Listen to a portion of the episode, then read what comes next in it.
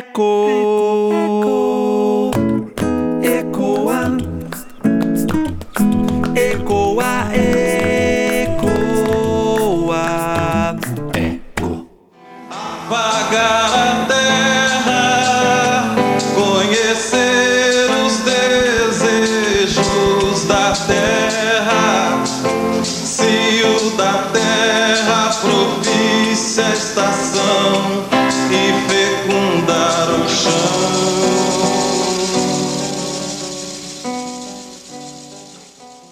Você tem de estar preocupado com tudo que faz parte da propriedade. Tudo é diferente em relação à produção convencional. Você não está olhando sua planta, olhando para ela o que ela pode sugar e te dar em produtividade. Você olha o local para poder pensar toda uma geração de produção. Não é amanhã, é toda uma vida.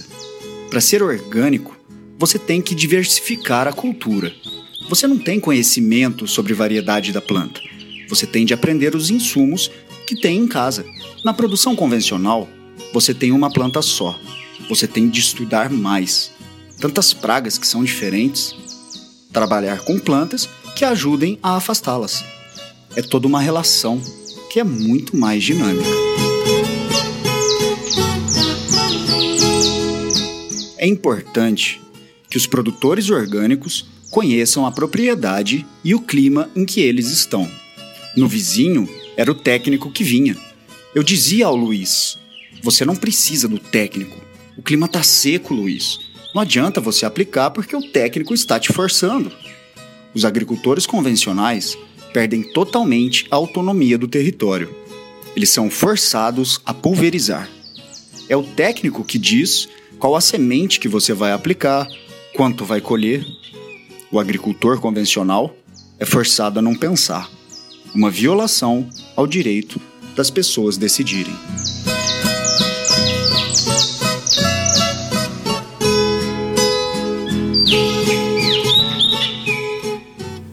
Olá, esse é o quarto episódio do EcoCast. Vamos falar sobre a viabilidade da agricultura orgânica. Sim, falaremos em números, mas sem deixar de lado a sensibilidade, a subjetividade. Esse relato é de um agricultor orgânico da região metropolitana de Curitiba, onde existe um cinturão vocacionado à agroecologia.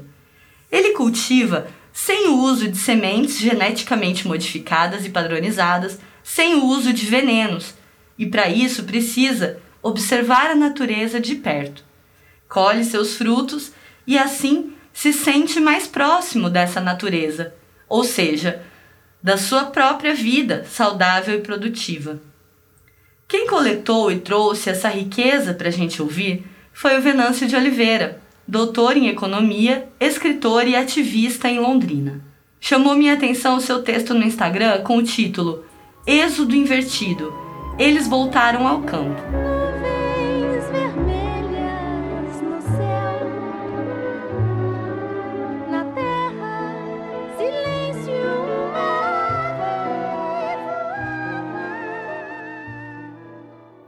De fato, se fala muito da geada dos anos 70, mas esquecem das políticas dos militares de desestimular a produção de café e produzir uma centralização do campo, orientando para uma produção de soja. Na minha pesquisa de produtores orgânicos, encontrei um êxodo invertido. São pessoas que vieram do campo, foram à cidade e ali pularam de emprego em emprego. Então ouviram falar sobre orgânicos, isto é, da possibilidade de encontrar riqueza no regresso ao campo, produzindo alimentos orgânicos na agricultura familiar. Ali encontraram uma nova potência tecnológica, muito trabalho, algumas dificuldades, mas saúde e uma nova relação com a natureza.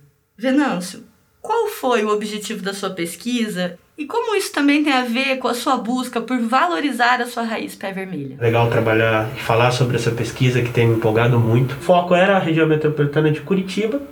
É, no entanto, eu cheguei a entrevistar três produtores de Morretes e Londrina. A pesquisa ela, ela tinha como foco entender os custos indiretos do agrotóxico, é, ou seja, que se fala muito ah, o, o, agrotóxico é necessário porque aumenta a produtividade. Então, quais são os custos efetivos reais? Mas, por exemplo, se você consome agrotóxico, você intoxica uma pessoa, você é, tem um custo da saúde, né? Então era isso e ao mesmo tempo dizer, então tá, se a gente quer, se a gente quer se livrar do agro- agrotóxico, quais são as alternativas, né? Então a gente não pode ter só um pensamento assim, queremos só no negativo, então temos que ir na afirmativa. Então a pesquisa vai disso. Então a gente se pergunta, é viável? É possível? Então aí eu queria, eu tinha uma intuição, né? Que era possível é, pela minha experiência com movimentos sociais. Eu, claro, em Londrina, desde a, eu fiz economia na UEL. Então a gente tinha uma relação muito próxima ao MST, então, e dá para ver que era produtivo, só que eu via muitas dificuldades. Então era a pergunta assim, beleza, se então, é, se não for totalmente viável, quais são as principais dificuldades, quais são as políticas necessárias? Então, e uma coisa que me chamou muita atenção, e, pô, elas voltaram. Então, assim, isso, isso foi uma hipótese que eu não tinha colocado, e é interessante a pesquisa, né? A pesquisa, o pesquisador ele tem que estar aberto ao real, assim, ele não pode tentar encaixar suas intuições, encaixar é, o seu modelo na realidade. Então, foi surgindo questões novas que eu não tinha me proposto, que é essa questão do êxito invertido. Eles voltaram ao campo, né? E ao mesmo tempo, é, eles poucos fizeram a transição entre ah, eles eram produtores convencionais e se tornaram, se tornaram orgânicos. Eles tinham passado e eles foram para a cidade e depois voltaram. Oh, que saudade do luar da minha terra, lá na serra branqueando,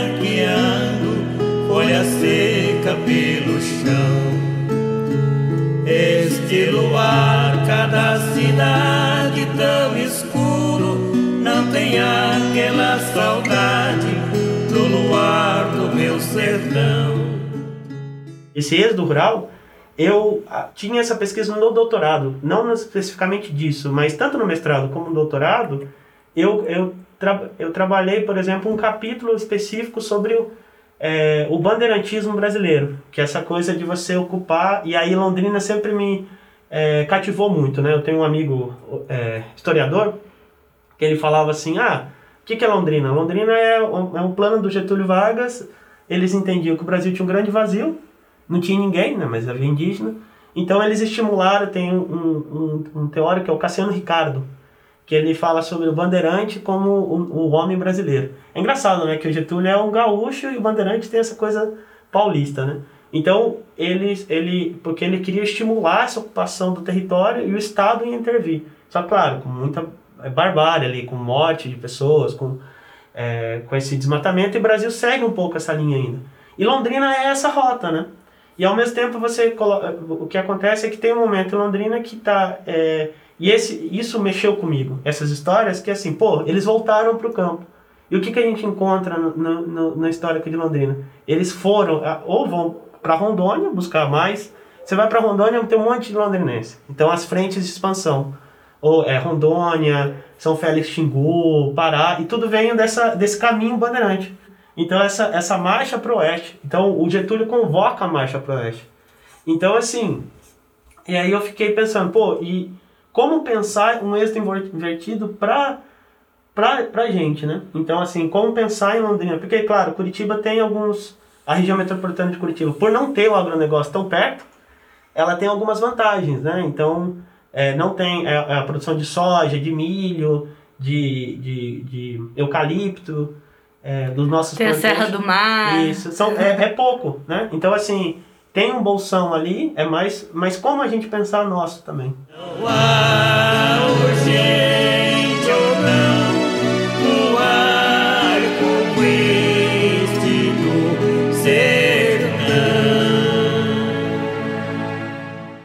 me lembrei de eu bem criancinha, com meu tio, um tio que já faleceu, e um tio que.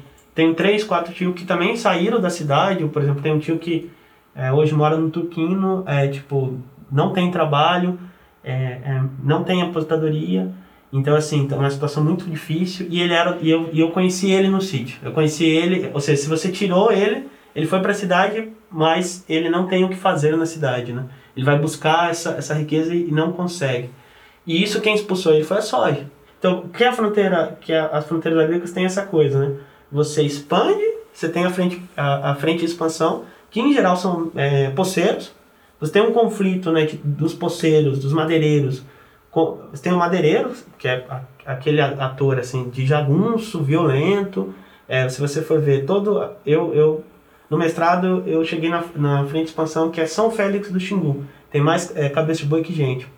E é onde tem mais morte indígena, segundo o Greenpeace, tem, onde tem mais trabalho de. de é, tem mais desmatamento, onde tem mais trabalho escravo. Então você tem esse conflito até meio pré-capitalistas. Assim. Deixa o índio vivo no sertão, deixa o índio vivo no. Deixa o índio vivo, deixa o índio.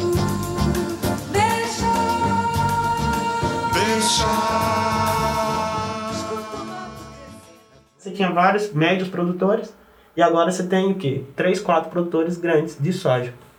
Então o que acontece? Aí a gente vai indo. O, o, por que eu estou fazendo esse histórico? Porque é uma coisa que foi planejada.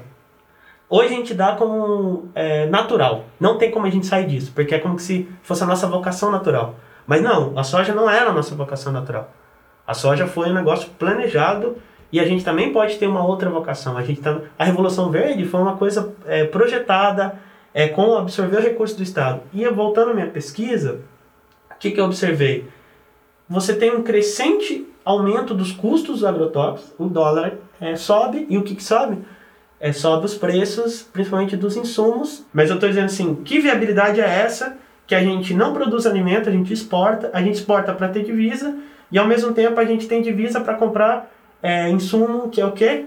Que é agrotóxico e fertilizante. E o fertilizante e aí faz a gente ter mais dependência em relação. É um grande paradoxo, né? A gente faz ter mais dependência em relação a esse mercado financeiro. EcoCast. Quem é produtor de soja já recebe um pacote. Isso. Né? E, e, em geral amarrados com grandes corporações, que cada vez são é, o mercado, isso também está na pesquisa, é 5, 4 empresas que dominam 70% do mercado. Em geral é importado, então se o dólar sobe, se o petróleo sobe, porque tem uma relação com o petróleo, então assim, esses fertilizantes eles são a base de petróleo, então se você tem um, um, um boom no petróleo, por isso que sobe o preço do feijão, sobe o preço da, da soja, sobe o preço do milho. Então, às vezes, o que tá, o que, qual é a tendência desde 2007, 2008, quando a gente tem uma desvalorização? É você chegar a ter quase metade do teu custo em agrotóxico. Se você é produtor convencional, chega o técnico e fala assim, você tem que aplicar isso tal dia, você tem que fertilizar isso tal dia. O produtor agroecológico ele tem que reconhecer a natureza. Então, ele, ele, começa a ter autonomia, entender o ciclo, entender o que ele faz. E aí, esse produtor que tem um aprendizado bom, que já está incluído, ele tem uma alta rentabilidade. Então, a, é viável hoje para muitos produtores, ou seja, e isso é o, a porta de entrada para a gente expandir a oferta, né? Deixa o mato crescer deixa o mato crescer, deixa o mato. Quero quero... Londrina virou o lugar do, do agronegócio. O que acontece assim, não, a gente não quer hoje por hoje é, é, e é impossível fazer isso. Cara, vamos pegar todos esses planteixos e vamos acabar com eles, né? Não, não, a gente não está falando isso. Está falando assim, uma é que a gente precisa direcionar esse excedente para estimular um, é, outras formas de produção. Hoje nós somos dependentes. A gente, a, o agronegócio, ele gera divisa, mas ele também nos amarra, nos amarra uma dependência mesmo com a importação. Então, o que acontece? Você tem muito médio produtor, como mesmo você colocou, você tem muito é, esses distritos, a gente nunca vê os distritos de Londrina, Lerroville, é, meu tio foi subprefeito de Guaravera. Aí lembro quando criança, eu ia, ele conversava com os outros subprefeitos, então eu conheci todos os distritos, Lerroville, é, e, é, e é, é um mundo à parte.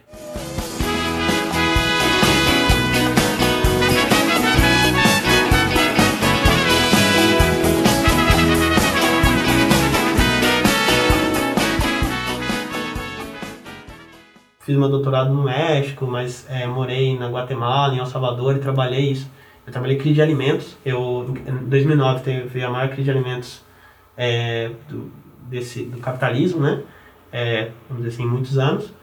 E eu cheguei a ver pessoas desnutridas, né? Como essas imagens da África. Eu, eu morei numa comunidade indígena, é, Xinca e cheguei a ver uma moça que ela era, ela era puro é, osso, e eu lembro que na comunidade onde eu estava, aí tinha, tinha tido uma festa, uma festa de padroeiro, E aí deram comida para ela, assim. Ela não falava com ninguém, ela ficava só comendo, comendo, comendo.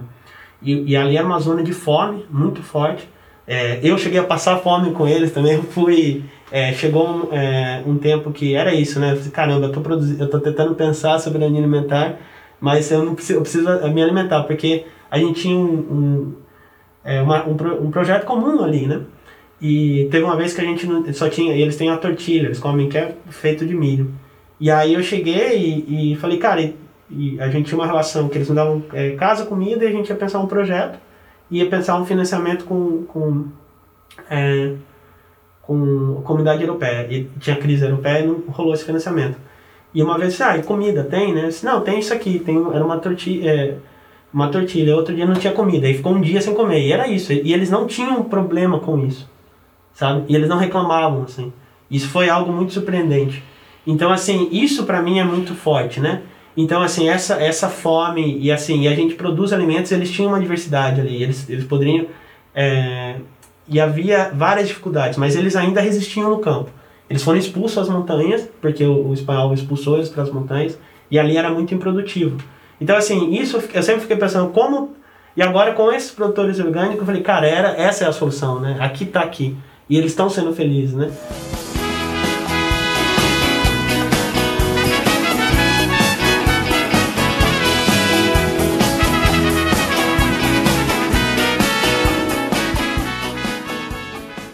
Nesse contexto, que a população mundial só aumenta, o agronegócio representa 21% do produto interno bruto brasileiro.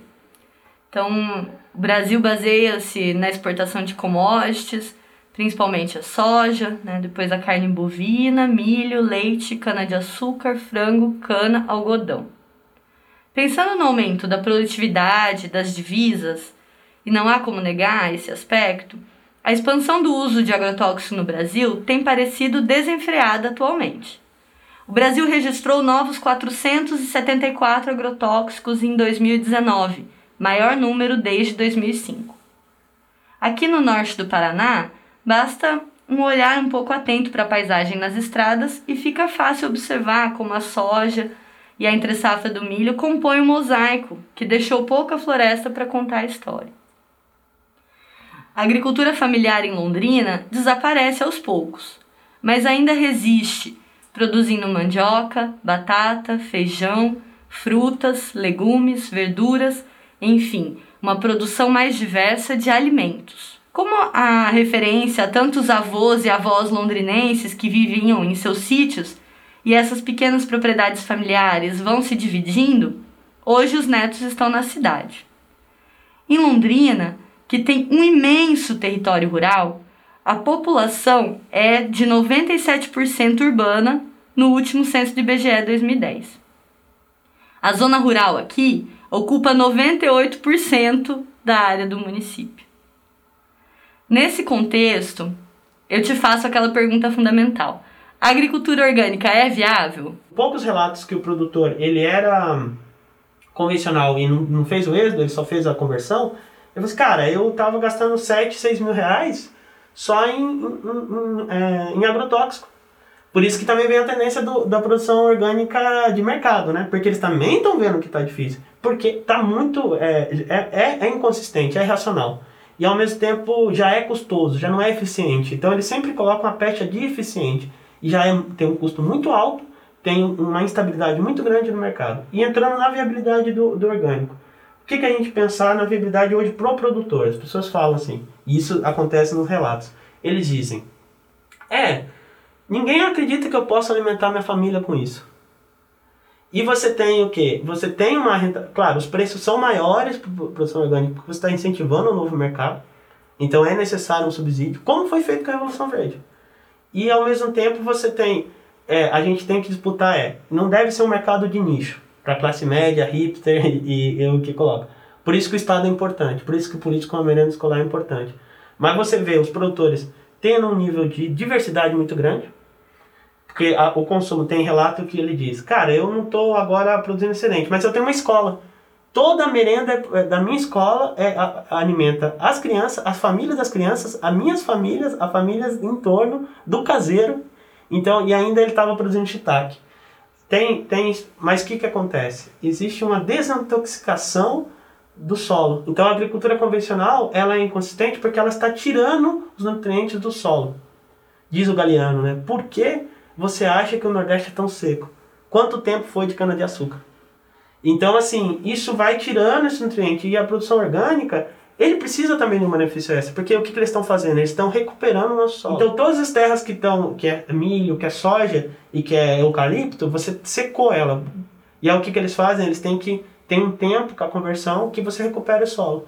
Esses que já têm bastante tempo, têm aprendizado, estão mais envolvidos com a agroecologia, eles têm uma rentabilidade de 4 mil reais líquido. Estamos falando de uma família, tem até 12 mil rea- reais líquido, quer dizer, que ele, ele tem um excedente, fora o alto consumo, fora uma, uma diversidade imensa, fora a manutenção da, do, dos recursos naturais. Você está falando de 300, 30%, 40%.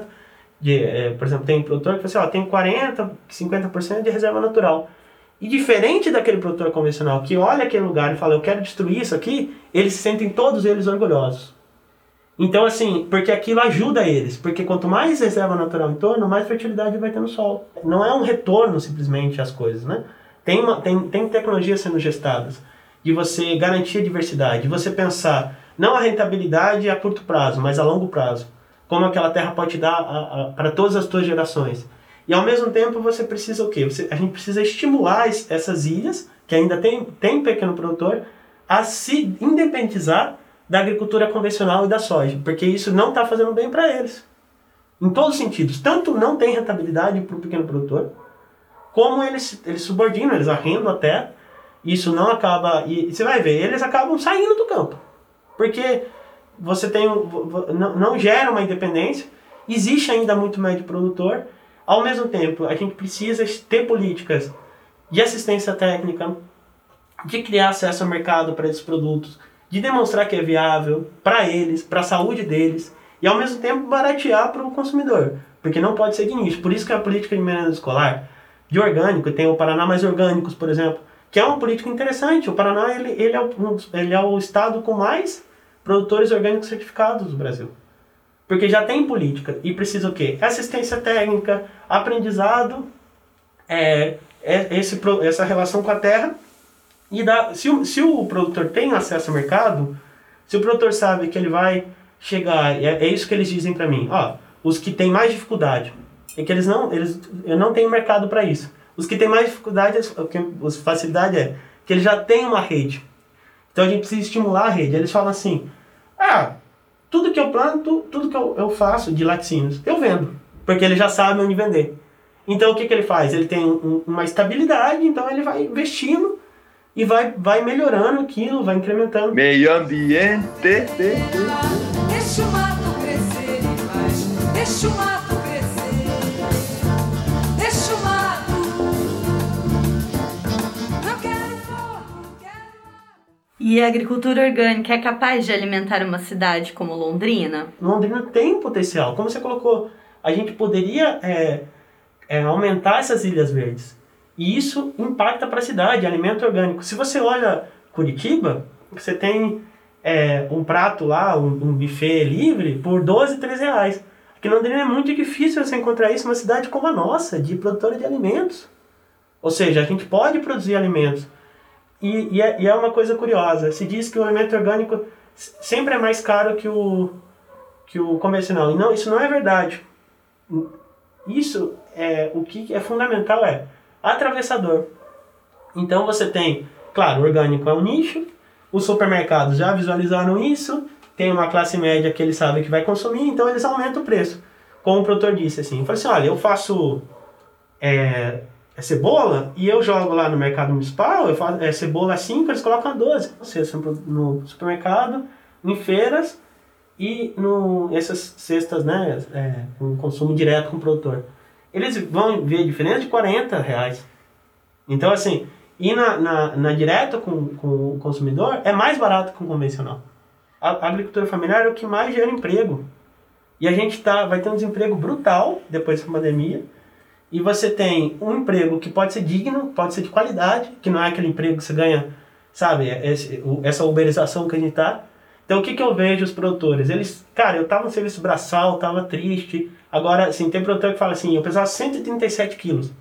e baixei 30 quilos, né? Problema de saúde. E a enfermeira dele, ó, come- você tem que melhorar a tua alimentação. Aí ele virou produtor orgânico, ele ganha, ele ganha 4, 3 mil reais e ele melhorou a saúde dele. Mesmo aqueles que não têm viabilidade, não tem uma rentabilidade alta, e 4 mil reais é o salário que o Diese fala que, que garantiria os direitos, né? Então, assim, a gente ganha mil reais e não garante, a gente vive mal, é, trabalha uma- trabalhos, assim, é, vazio de sentidos, né? Então, assim, vive mal, estressado, e esses caras gostam do que eles fazem, eles amam o que eles fazem, eles se sentem bastante reconhecidos, eles, eles têm uma dignidade, então ele chega e volta para a roça, tem agora o contato com toda a natureza, ele sabe, não é uma coisa só romântica, exatamente, ele, ele, e ele produz, ele tem excedente, e ele alimenta bem as família, a família dele. Tem uma que diz, eu alimentei a minha, fi, a minha filha, hoje minha filha é atleta, sabe? E, e, e é isso, eu, eu criei meus filhos, todos eles estão estudando, e se eu fosse para a cidade, que, que, qual era o futuro dessas pessoas? né?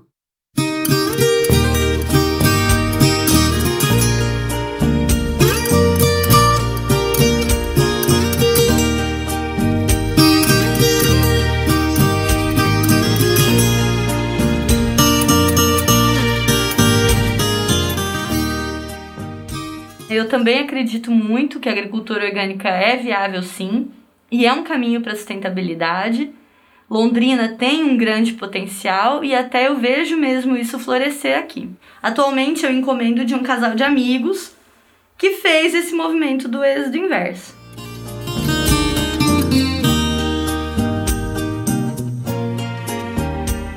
pensar, para finalizar, pensar esse êxodo invertido, pensar a minha origem como pé vermelho, né? Pensar o que, que são esses distritos. Uma coisa que as pessoas falam, né? Ah, o campo é ah, o, o jovem, né? O jovem, o que, que ele precisa? Não tem cultura, não tem acesso a esporte. Era isso também. O que, que o jovem quer? Quer cultura. Então, a cidade, Londrina, você tem, vamos dizer, festival de música, festival. E por que o festival de música não está nos distritos? Você chega no distrito, você parece que não é Londrina. E é verdade, Londrina é grande pra caramba. Você olha o mapa, a gente é muito grande, a gente é maior, acho que chega a ser maior que Curitiba. Então, assim, porque a gente tem, a gente tem essa Londrina profunda. Então, a gente pode transformar o, eh, os centros urbanos em, em agroecológico, com hortas comunitárias, e a gente pode transformar o rural no, em parte urbano, ou seja, em ter os mesmos direitos de acesso, eh, acesso aos direitos que as pessoas no, no urbano têm, que é esporte, que é cultura, que é, que é outras políticas, que, que faz com que ele sinta que está ali. Também é legal, também é bacana, que ele tanto pode ter uma, uma vida digna e pode ter acesso a todas essas, é, essas esses direitos que hoje parecem privilégios que, o, que as pessoas em São Paulo, no Rio de Janeiro têm. E a gente não vai precisar ser expulso. Por exemplo, a gente é expulso para a cidade aqui, às vezes a cidade não dá o trabalho e a gente acaba indo o quê? Em São Paulo, no Rio de Janeiro. E Londrina também pode ser legal. E eu também, eu estou fazendo um certo êxodo inverso, né? Porque eu morei na cidade do México, no Rio, São Paulo, e eu voltei para minha cidade em pouco tempo e aqui eu quero viver, e aqui eu quero morar e eu acho que eu pode, posso ter uma vida digna aqui.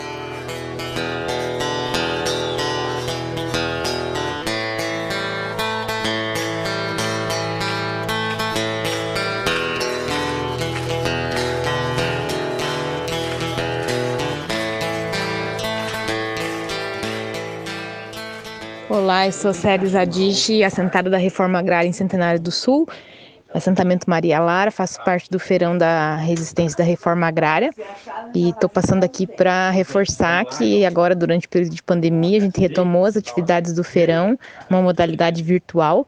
Então, as ofertas elas são feitas quinzenalmente, entre os domingos e as quartas-feiras. As pessoas podem fazer o pedido pela, pelo formulário que é divulgado nas redes sociais. E aí, aos sábados, quinzenalmente, a gente faz a entrega de três modelos de cestas e mais produtos avulsos que vêm das cooperativas de reforma agrária, dos acampamentos dos assentamentos aqui da região norte do Paraná. O feirão é uma proposta de resistência, é uma proposta de construção coletiva, uma proposta de uma alimentação saudável e uma proposta de contracultura. Então, se você apoia essa ideia, se você conheceu o nosso feirão na modalidade presencial e segue apoiando o feirão na modalidade aí virtual, você é parceiro também da reforma agrária, parceiro da cultura e parceiro das propostas populares aqui para a região de Londrina.